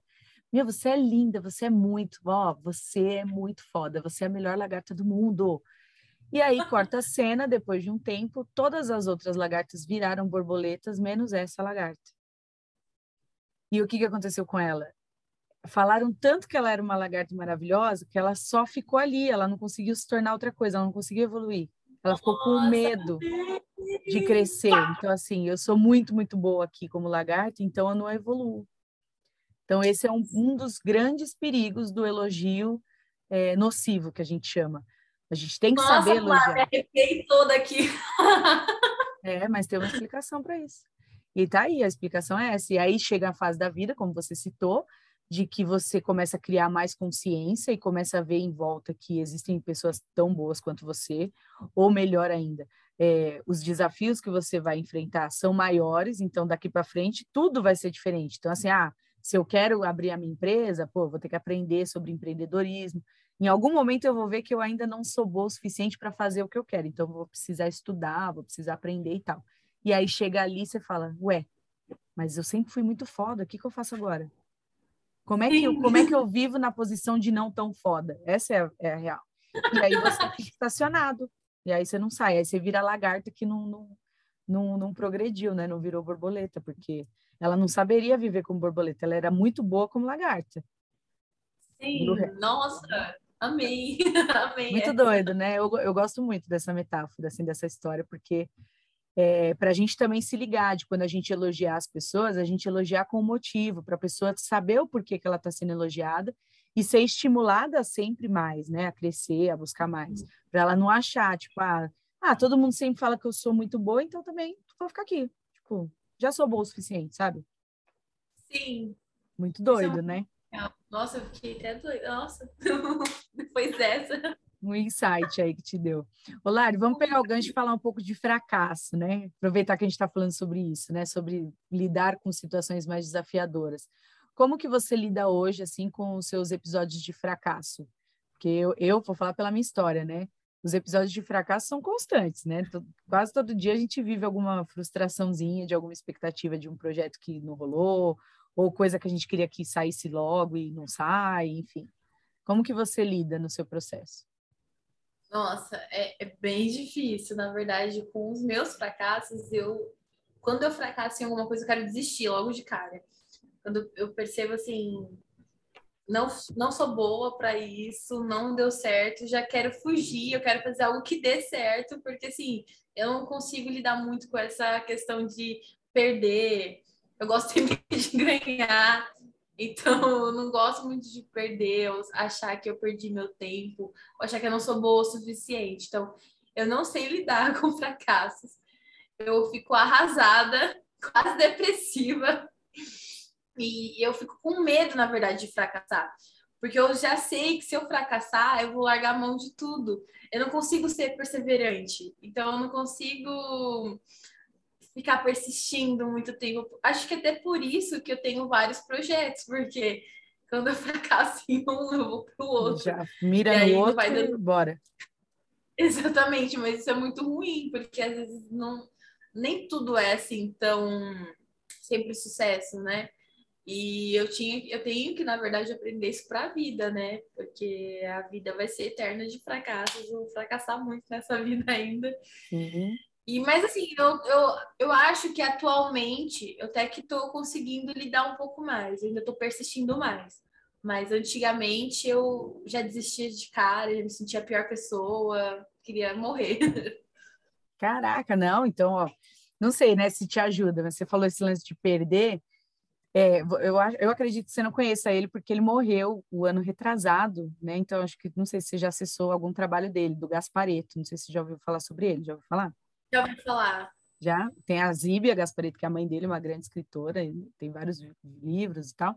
E tem o Gaspareto, que era uma pessoa que fazia palestras, né, sobre desenvolvimento pessoal, sobre espiritualidade e tudo mais. E uma vez eu estive numa palestra dele e ele era bem assim, tipo, ele era um comunicador bem diretão, assim, sabe? Bem debochado, tipo, falava as coisas na lata mesmo. E eu gosto, assim, desse, desse estilo, né? E aí, num, num, num, dado momento lá da palestra, ele falou assim: Olha, eu não sei vocês, mas eu não perco nunca, eu, sou, eu sempre ganho. Aí todo mundo ficou meio, né? Aí ele falou: não, porque se eu não ganhar em resultado, o resultado que eu queria não sair, eu ganho em aprendizado, mas perder eu nunca perco. Sair perdendo eu não saio nunca. E aí eu falei: é isso. E eu desde então adotei para minha vida isso, então para mim eu nunca nunca tô perdendo. Até quando não tá rolando, eu tô aprendendo o jeito de não fazer. Mas mas perder, eu não estou perdendo. E esse lance de perder tempo também, aí eu já levo para uma crença espiritual, assim, que eu tenho de que a gente está sempre no lugar certo fazendo a coisa certa, não está nem adiantado nem atrasado. Então, assim, se era para eu estar tá vivendo isso agora, é isso. Então, é óbvio que na prática nem sempre, né, com esse lance do imediatismo, das coisas que a gente quer para ontem, às vezes a gente deposita tanta força, tanta garra num projeto e ele não vinga. E é normal que a gente acabe esquecendo em alguns, em alguns momentinhos, aí dá aquele lutinho, aquela tristeza, tal, tal, tal. Mas logo que eu me lembro, que eu consigo voltar em, em mim, assim, eu já, pum, pego e falo, não, quer saber? Não perdi nada, aprendi, na verdade, ganhei um manual de como não fazer e bola para frente. Exatamente. e vida que é, segue. Por esse lado, é um, é um bom caminho para se seguir. É, pensa nisso. Se fizer sentido para você também, adota. Adota a vida. Já. Já quero. Porque... Já, é minha, virou minha frase agora. É, virou a minha também, porque assim, é... como eu falei, os, os, episódios de fracasso, você agora, você, não importa que você tenha 24 anos, você já viu vários episódios de fracasso na sua história. Fala aí, eu falo que desde pequeno quando a gente começa a andar, no primeiro tombo já é um fracasso. Estou aprendendo a andar e já caí, caraca. Meu sobrenome é fracassada. Não, não fala isso não, menina. Vamos falar de conquista, então, para você ver que não é. que não é, seu sobrenome não é fracassada. Vamos lá. Agora eu queria que você falasse para mim quando, como você lida com as suas conquistas, porque você falou, né, o lance de registros de infância, de como a gente lidou lá atrás com as coisas e tal se a gente não toma cuidado, dependendo de como falaram para a gente que era o que era ganhar, né? Por exemplo, eu vindo uma história assim onde meu pai falava muito isso para mim. O jeito do meu pai de me impulsionar, de me motivar a, a querer mais coisas, era esse de falar: ah, legal, conquistou. E o que, que você vai fazer agora? Ah, você conseguiu isso? Legal. Mas e, e o que, que vai vir agora? E isso, se a gente não toma cuidado, a gente é, não aprende a valorizar as nossas conquistas, não olha para elas com a atenção que a gente tem que olhar. Não, não, saboreia, sabe? De olha que, olha que legal onde eu cheguei. Tudo bem que amanhã eu vou ter que acordar cedo para ir para outro lugar, mas olha aqui, olha o que eu ganhei agora, né? E aí eu queria saber de você, se você tem esse registro negativaço, né, de, de, de não comemorar as conquistas, ou se você já aprendeu que as conquistas têm que ser, sim, comemoradas. Laia, essa situação que você mencionou aconteceu exatamente comigo. Era sempre assim. Tá, e agora? O que você vai fazer? Já fez isso? E aí? Ou era tirar um 10 na escola, claro, não fez mais que sua obrigação, só estuda mesmo, é isso uhum. aí que tem que fazer. Ou às vezes você é, ajudar alguém, sempre falava, você já fez, você é obrigada a fazer isso, você não tinha nem que ajudar, você, era sua obrigação já ajudar essa pessoa, você não tem que nem estar tá comemorando isso. Então, para mim, isso aconteceu bastante na minha vida. É, essas questões de conquistas, eu não sei muito bem comemorar e eu fico com vergonha de comemorar algumas coisas, que às vezes eu fico pensando, meu Deus, eu vou, eu vou comemorar isso, mas tem pessoas que vão se sentir mal, ou às vezes, não sei, sabe? Às vezes eu fico com medo de comemorar as coisas. Nossa, vão achar que eu tô me exibindo, ou que, sei lá, alguém vai ficar triste porque não conseguiu igual eu consegui. Que nem quando eu recebi é, a promoção, tinha outra pessoa que trabalhava lá muito mais tempo do que eu, e eu fiquei pensando, por que, que eu vou ser promovida? A pessoa tá lá mais tempo eu não posso aceitar. Eu fiquei pensando nisso, tipo, eu tinha medo de ficar feliz, eu, tanto que eu nem eu nem cheguei a ficar feliz, porque eu ficava, ai meu Deus, ela vai ficar muito triste. Então, não, eu, nossa, eu tenho um, eu tenho muito problema com isso. Eu não consigo ainda comemorar as minhas conquistas, por enquanto, né? Mas eu tô começando é, também. Comece então, porque ó, o coaching fala isso, né? O coaching e a PNL falam sobre isso. Se a gente não aprender a comemorar as pequenas conquistas, quando a gente chegar na grande, a gente não vai se dar conta que ela chegou. Sabe? É como se você estivesse ali no caminho. Então, é, ó, um exemplo bem basicão é tipo uma estrada, que me veio agora, um exemplo. Se você tá lá na estrada, as placas que tem na estrada, tipo, ó, faltam tantos quilômetros, né? Tantos quilômetros para chegar, tá aquelas placas é como se fossem as comemorações, tá? Se não existirem aquelas placas, você não sabe nunca quando você está chegando. Sim. Então, é, é muito importante que você crie o hábito de, de comemorar, né? Que registre lá no seu cérebro, cara, eu fiz gol. Porra, consegui. É, agora eu, eu, dei certo. Independente se, se, se, são, se são grandes conquistas ou se é tipo um próximo passo para chegar na conquista que eu quero, sabe assim? Por exemplo, ah, eu tenho um projeto lá de abrir a minha clínica. Só que para abrir a minha clínica, primeiro eu vou tenho né, que comprar, sei lá, o, um aparelho tal. Comprou o aparelho, mesmo que não abriu a clínica, já é uma conquista, já é a metade do caminho. E esse lance do, ah, eu vou comemorar e como que as pessoas vão é, vão ver isso e quem não ganhou. É a mesma coisa que pensar, tipo, eu não vou, não posso comemorar meu aniversário porque tem gente não que não está fazendo aniversário hoje. É mais ou menos isso. É, ah, eu vou cantar é parabéns para mim só, e, e hoje no aniversário do fulano. Por que, que eu uso, usei esse exemplo do aniversário? Porque, na real, todo mundo conquista alguma coisa algum dia na vida. Hoje você está comemorando a sua conquista, hoje eu não conquistei nada, mas pode ser que amanhã eu esteja conquistando e não seja um dia tão, tão bacana para você, entendeu? Então você não pode pensar dessa forma. A menina lá que não conquistou a, a promoção, né? Talvez dentro da, da, jornada da história dela sejam outras conquistas que ela esteja experimentando ou vai experimentar ainda. Então, assim, não deixe de comemorar as suas conquistas por falta de conquista do outro. É a mesma. Lembra desse exemplo que eu te dei? Hoje não é o meu aniversário, mas é o seu, então comemora o seu. Aí quando for o meu, eu comemoro, entendeu? Não tem essa. Tipo assim. Verdade. Tipo Faz muito sentido. É, na verdade, é muito verdade isso que você está falando. É, na verdade, é um pensamento bem é não errado, pode. Né? É, e você está se privando. Sim, e assim, as comemorações são várias. E isso que você está falando, tá? Você que acompanha aqui os episódios, você vai ouvir. Tem bastante episódio anterior aqui, é, convido o pessoal a ouvir também, de gente muito mais velha que está aprendendo, tipo, com 50 anos a lidar com isso, tá? Aprendendo Nossa. a comemorar conquistas já é. depois de velho, porque veio nessa, nessa crença de que não, não posso, eu não fiz mais que a minha obrigação, é, beleza, se eu conquistei, agora é, agora é para o próximo passo, não dá tempo aqui da gente parar para brindar isso aqui, não, vamos para o próximo passo e, e bora. E aí, depois que a pessoa aprende que o quanto isso é importante, aí ela começa a fazer coisas por ela. Tem gente que eu ouvi aqui falar que se leva para jantar quando conquista algo, ou que comemora com as pessoas que gosta. Tem gente que gosta, né? Você quer um i, pô, junta pessoas especiais aí, abre um vinho, né, comemora e tal, né, para quem bebe, para quem não bebe, sei lá, come uma pizza, mas faça, torne esses, é, é, esses momentos assim registros marcantes, porque o nosso cérebro é feito de registros de impacto emocional. Então tem que ter um impacto emocional positivo, não só os negativos, que eles já por si só já, já acontecem sozinhos. Ai, gente, a Flávia é maravilhosa, né? Ela dá um show de autoestima aqui pra gente. Ah, é, mas esse, esse aqui é isso, é uma sessão de autoconhecimento conhecimento aberto. Então é para isso mesmo, para a gente se, se observar e, e, o que eu puder ajudar aqui, de dar uma saída, um meio de, de conseguir, é, é esse meu papel. Eu estou fazendo o meu papel aqui. Olá, Flávia, é, uma coisa é no caso, às vezes, de conquistas, né? Às vezes a gente pensa. Eu, na minha cabeça, eu tinha muito assim.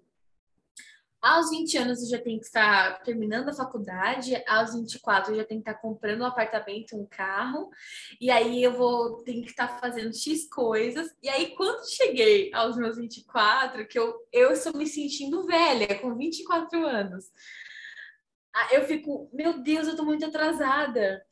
Aí eu penso, nossa, eu conquistei isso, mas era pra estar tá comprando um apartamento agora. Tipo assim, a expectativa, né? Tipo assim, Sim. entra nessa questão de expectativa. Tipo, a gente às vezes não consegue comemorar porque a nossa expectativa tá tão alta que pra gente, a nossa conquista nem chega a ser uma conquista, porque a gente tá ali, ó, no alto, pensando, é. pô, o que, que é comprar uma maquiagem, um perfume perto de um apartamento, né? Então a gente acaba não comemorando umas coisas assim.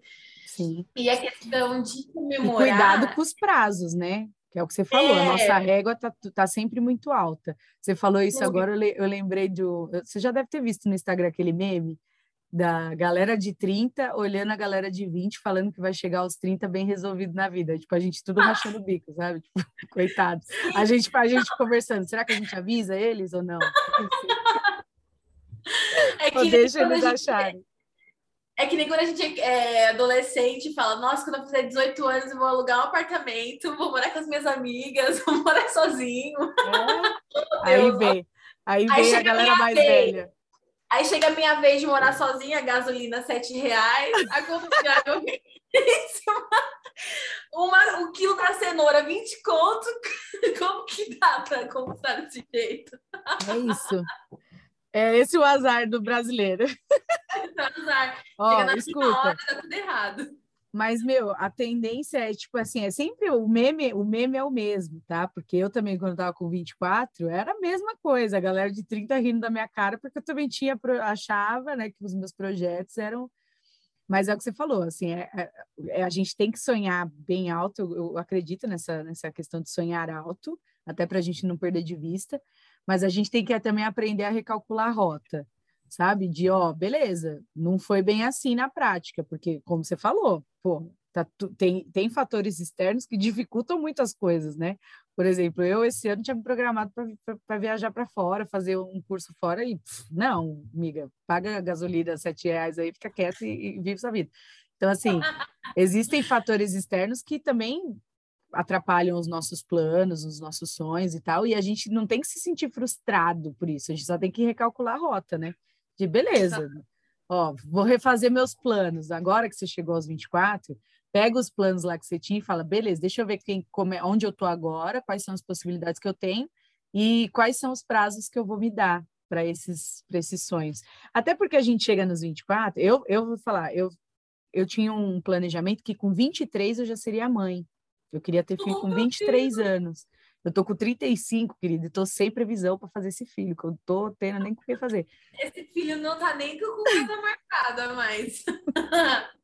então, assim, quando você chega lá, vale a pena você rever, né? De nossa, porque a gente às vezes faz também uns planejamentos com 18, que a gente nem sabe o que vai estar tá acontecendo quando tiver 20 e pouco. Nossa, Fly, você falando disso, às vezes a gente sonha umas coisas que depois a gente fica, meu Deus, eu, eu queria isso. É. A gente muda muito, a gente tá em constante mudança. Tipo, se eu for seguir os meus sonhos de 18 anos, era para eu ter uma tatuagem do coelhinho da Playboy na virilha. Umas coisas nada a ver. é isso, amiga, é isso. É a nossa maturidade da época, é isso aí. Não, e graças a Deus, por isso que eu faço a primeira pergunta lá, eu sempre pergunto quem a gente está. Exatamente por isso, porque a gente está em constante movimento. E, ó, esse papo que a gente está conversando, 2022, pode ser que daqui dois, 2024 você escute essa conversa nossa e fale, nossa, nada a ver isso daí, ó, já estou querendo outra coisa, já estou em outra, né? Ai, então, é, é, isso. A vida é, é isso. E várias coisas, assim, e coisas às vezes que a gente deseja e dão certo. Por exemplo, eu, né, que venho da área jurídica. Eu tinha lá o meu sonho na época de fazer o direito, fiz direito, fiz direito direitinho, bonitinho, né? Me formei é, com louvores e tal, fiz tudo lindo. Passei na UAB, atuei na área jurídica e chegou um momento da minha vida onde isso tudo é, não não estava mais fazendo sentido. Não, não quero mais isso para mim, para onde eu quero ir agora. E recalculei. Então não quer dizer assim que é, eu dei errado. Eu não vejo mais dessa forma. No começo eu também fiquei, né, com essa dúvida. Nossa, será que eu fiz tudo errado, gente? Mas não, não fiz tudo errado. Tudo bem a gente recalcular depois. A gente tem que aprender a, a honrar todo o caminho que a gente trilhou. É isso, né? Hoje eu vejo dessa forma. E se, e se observar. Esse ciclo que você está vivendo, agora aproveitar, aproveitar que a gente está falando de futuro, é, o, o, quarto setênio, que é esse que você está vivendo, tem esses, essas questões que eu falei, né, sobre a busca da independência e tal, e ele também é um setênio muito conhecido pelas grandes mudanças, né, no final dele, lá quando você chega aos 28.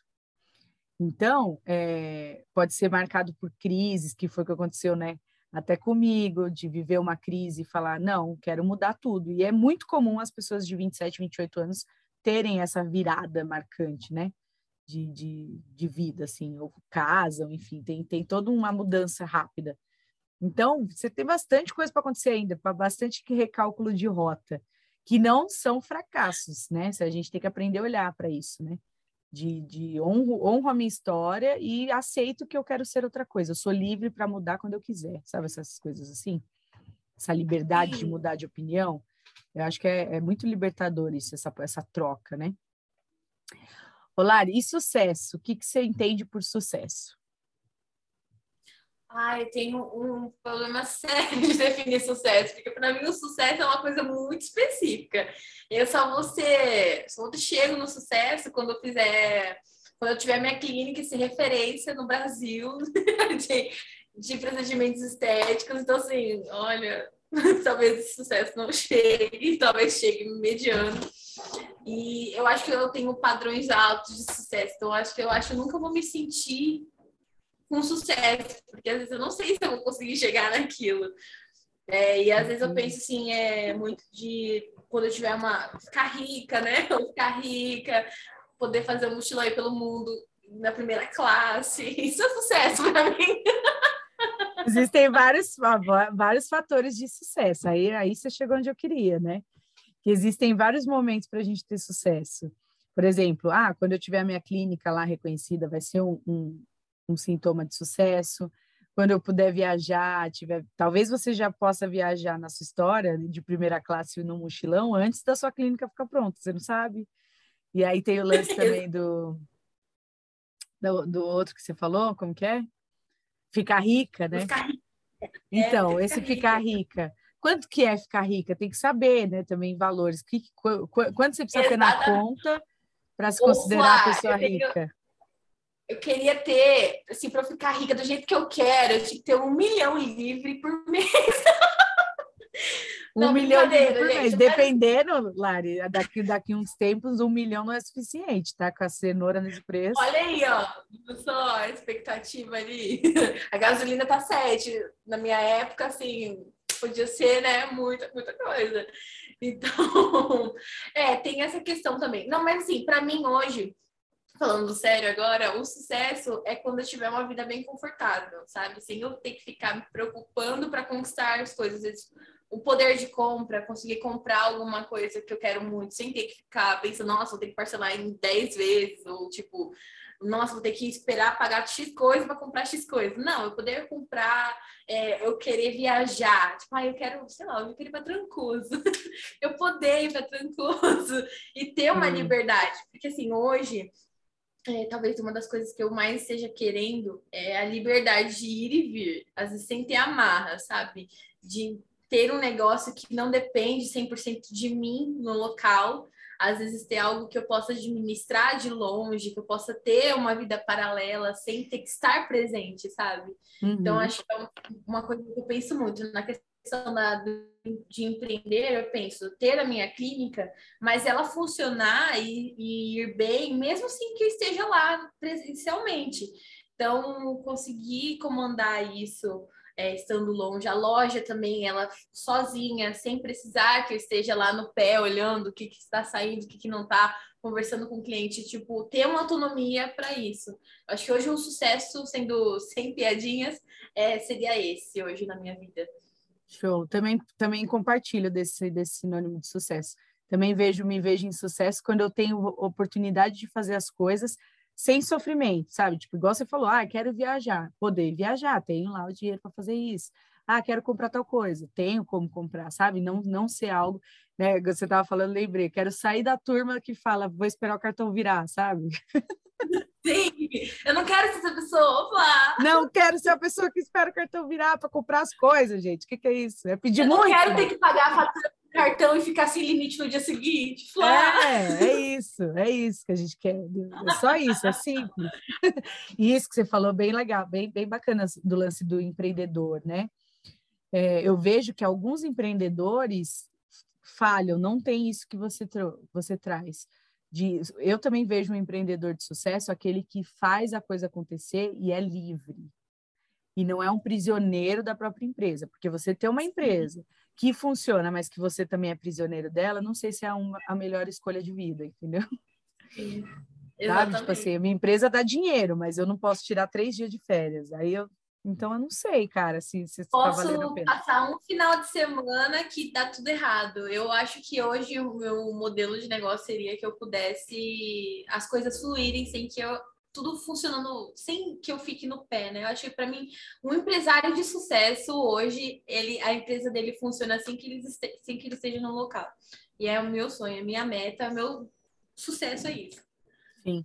E ó, eu dou curso de liderança, né? Uma das coisas que eu mais repito é isso. O líder que acha, aquele líder, não, a minha, minha equipe sem mim não roda. Então saiba que você é o pior líder que existe, porque se a sua, sua, sua equipe precisa de você para funcionar, então sinal que você não está liderando ninguém. você não lidera nada. Maior ilusão do mundo. E é tão ruim, né? Pessoas ficarem dependendo de você, você se sente sufocado, né? Eu não me sinto bem, não. Não, e é o que você falou, beleza, tô ganhando dinheiro, mas eu não posso nem usufruir do meu dinheiro, o que, que tá adiantando? É, exatamente. Aí não rola, né? Aí alguém vai gastar meu dinheiro, de algum momento. Vou gastar tudo em remédio e terapia.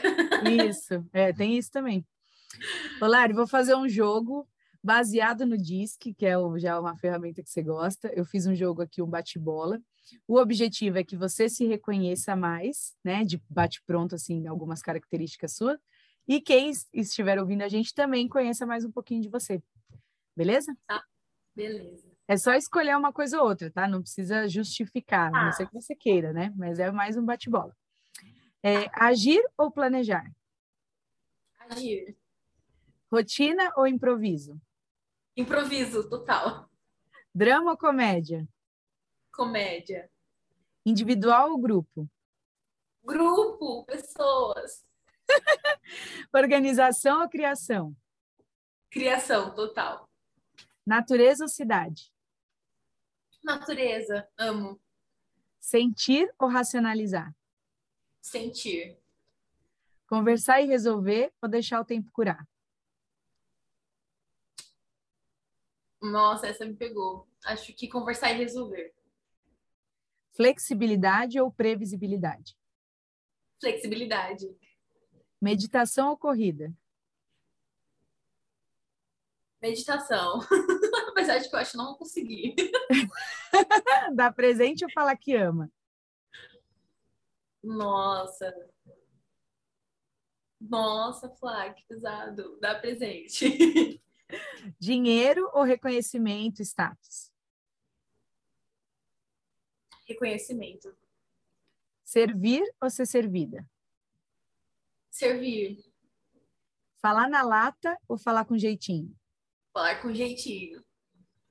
Prático e rápido ou devagar e com detalhes? Devagar e com detalhes. Olha aí. E aí, como que foi? Ai, algumas eu fiquei assim, ai, que medo. Não, olha que legal, o que me impactou foi aquele do presente, eu falar que ama. Eu fiquei assim, nossa. Porque assim, os dois são demonstrações de amor, né? Tem, tem as linguagens do amor. é. Então tem pessoas que gostam de dar presentes e ela tá te dizendo que te ama. E outras gostam de falar. Eu fiquei muito em dúvida nessa. Eu acho que eu seria os dois, um misto ali. Porque eu tá. gosto muito de presentear, mas eu acredito que eu gosto de presentear para agradar ou com medo de perder alguém, não sei. Olha aí, ó, fica, fica a, a reflexão. Mas, ó, pra, te convido também a, a, procurar aqui no, no Spotify um episódio que eu falo sobre as cinco linguagens. Assim como no que nós também temos um pouco de cada uma delas, mas temos uma de preferência, que é por onde a gente se conecta, por onde a gente demonstra carinho, amor pelas pessoas. E é legal ter essa consciência até na, no relacionamento, por exemplo. A minha linguagem de conexão é tempo de qualidade.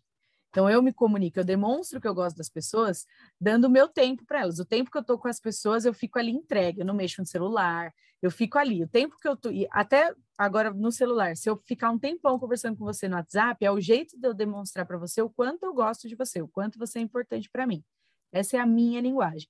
E eu já me relacionei com pessoas que a linguagem era outra, a linguagem era, era atos de serviço, que é quando aquela, aquelas pessoas que fazem coisas para você, tipo assim, ah, leva um café na cama, arrumou, lavou sua roupa, arrumou alguma coisa para você, adiantou seu, seu serviço em alguma coisa. Esse é o jeito que as pessoas se comunicam quando o canal é esse, né? Atos de serviço. E quando a gente tem essa consciência, aí a gente começa a entender, porque vários casais brigam porque, tipo, ah, eu sempre dou presente e a pessoa nunca me dá nada. Tipo assim, parece que ela não gosta de mim, porque a pessoa tá tão focada no canal dela que ela não consegue entender o canal do outro. Tipo assim, a pessoa demonstra que ela gosta de você, mas no canal dela, né? E essa, isso que você falou de dar presente e falar que ama, também são canais distintos, né? Que é o, o presente, que é dar presente, e a, as afirmações positivas, que é esse de falar, eu te amo, você é bonita, você é importante, você não sei o quê, os elogios e tal. Então, você deve ter os dois altos, né, de alguma forma. Mas existe é. algum aí que fala mais alto. Sempre a gente vai ter um de preferência. Eu acho que é o de falar. Eu acho que o que fala mais alto é de falar, porque eu sou uma pessoa que gosta de falar. Eu fico tanto que eu tenho um certo problema, que eu fico elogiando muitas pessoas. Aí, lá na clínica, as meninas até zoam comigo, então falam, você tá dando em cima dos clientes, que eu fico, nossa, como essa pele é bonita! Nossa, como você está bonita hoje! Ah, Mas assim, então, assim, é o jeito é, o seu canal é esse, então, afirmações. Sim, sim afirmações. Total. Maravilhoso, tá vendo? Já, já sabe mais um. Mas depois escuta esse, esse podcast que você vai ver. Eu dei umas sim. dicas lá de como é, identificar. Mas aqui o pessoal, a maior parte das pessoas responde do, do reconhecimento, né? Que é também para mim um valor super alto. O I tem muito isso, né? Eu também sou, eu sou um D, mas eu sou um alto I, né? Bem colado, uhum. assim. E o I tem muito isso, porque ele é de grupo, ele é de pessoas. Então, quando ele se sente reconhecido, né, pelas pessoas, ele se sente motivado, não tem como, né? Mas aí o pessoal brinca que ultimamente o pessoal tem brincado, fala, ah, acho que eu quero minha parte em dinheiro. Hoje em dia tá tudo tão caro que a gente quer a nossa parte em dinheiro mesmo, gente. Sim, vai ser em dinheiro mesmo. dinheiro que abre as possibilidades, né, Lari? Exatamente. Lari, para finalizar, eu vou contar uma historinha sobre a Candy Chang, que é uma americana, uma artista, que também teve um episódio de depressão, passou por uma fase bem difícil da vida. E nessa oportunidade, ela criou uma reflexão de vida e morte. Então, ela pensou, antes de morrer, o que, que eu gostaria que acontecesse, né? O que, que eu gostaria de fazer, o que, o que, que eu queria. E aí, essa, essa reflexão foi replicada em mais de 70 países. Então, tem 70 países aí que tem um muro onde você pode ir lá e escrever com giz lá e completar essa frase. Antes de morrer, eu quero. E aí eu gosto de perguntar, se você tivesse nesse muro, o que, que você ia escrever lá? Antes de morrer, eu quero. Nossa, antes de morrer, algo bem banal, vai. Porque eu acho que é o que eu mais penso. Antes de morrer, eu queria conhecer vários países, conhecer pessoas diferentes, culturas. Eu acho que quando eu chegar nisso, vou morrer em paz. Show. Maravilhoso. Eu também tenho essa vontade. E para fechar agora, com chave de ouro, qual que é a sua palavra desse momento da sua vida? Ah, é minha palavra do momento. Acho que na verdade são duas, que é alegria e sonhar. Eu sou muito sonhadora. e alegre, os dois. Os dois. E que você continue para sempre sonhadora, viu? E alegre também, porque a gente tem que ser alegre nesse mundo, né? Sim. Tem gente feliz, não tem aquela frase, gente feliz não enche o saco? Então eu tô Exatamente. sempre querendo ser feliz para não encher o saco de ninguém. Sim, eu quero ser muito feliz nessa vida. Eu também. Lari, amei muito, amei. Já sabia que ia ser um papo super divertido, porque você é muito divertida, muito. Não conhecia essas histórias, também amei conhecer esse outro lado de você, conhecer um pouquinho, né, de toda essa sua jornada, por que que você é essa, essa, essa pessoa que eu conheço agora, né, com todas essas grandes histórias, grandes marcas, né? Porque todos nós temos. Eu falo que todo tem gente que eu convido aqui, a pessoa fala: "Ah, mas eu não tenho história para contar". Eu falo: "Gente, então você tá bem louca, porque todo mundo tem história para contar na vida". E, e assim, eu falo que a gente chega a ser tão engraçado, porque se eu chamo você e falo: "Lari, vamos participar", só que você vai contar só história triste? Tem. Se eu trago e falo: "Ó, oh, Lari, só vai contar história feliz?" Tem também. Então assim, muito errado a gente achar que a gente não tem. Eu falo que todo mundo tem, tem uma história boa para contar. A gente que é pouco curioso não, não se abre para ouvir, né? E o objetivo aqui é que a gente conheça pessoas tão incríveis quanto você. Tive poucas oportunidades de conversar com gente que está nesse, nesse setênio, que está nessa movimentação, então você já até me despertou, assim, várias, várias veinhas, assim, de cara, eu vou dominar o mundo também junto com a Lari. É isso. Vamos lá! Vamos embora! É isso, porque a gente precisa dessas, desses, dessas injeções assim de ânimo, né? Então, eu te agradeço muito. Espero que você tenha gostado. Eu amei, obrigada pelo convite. Eu achei muito legal. Eu acho que eu saí daqui com uma mente bem diferente, aprendi várias dicas. Foi, foi bem legal parar para pensar sobre nós mesmos. Eu, eu amei, sério. Legal, fico muito, muito feliz. E para quem ouviu a gente até aqui, espero também que tenha se inspirado, tenha se motivado tenha pego as, todas as dicas que a gente trouxe e evolua também. Beijão e até o próximo episódio. Beijo.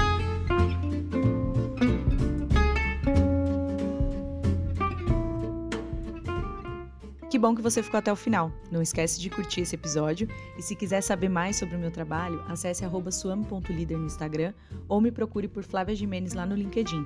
Ah, dá uma olhada aqui nos outros conteúdos do canal também. Tenho certeza que você vai gostar. Até o próximo episódio.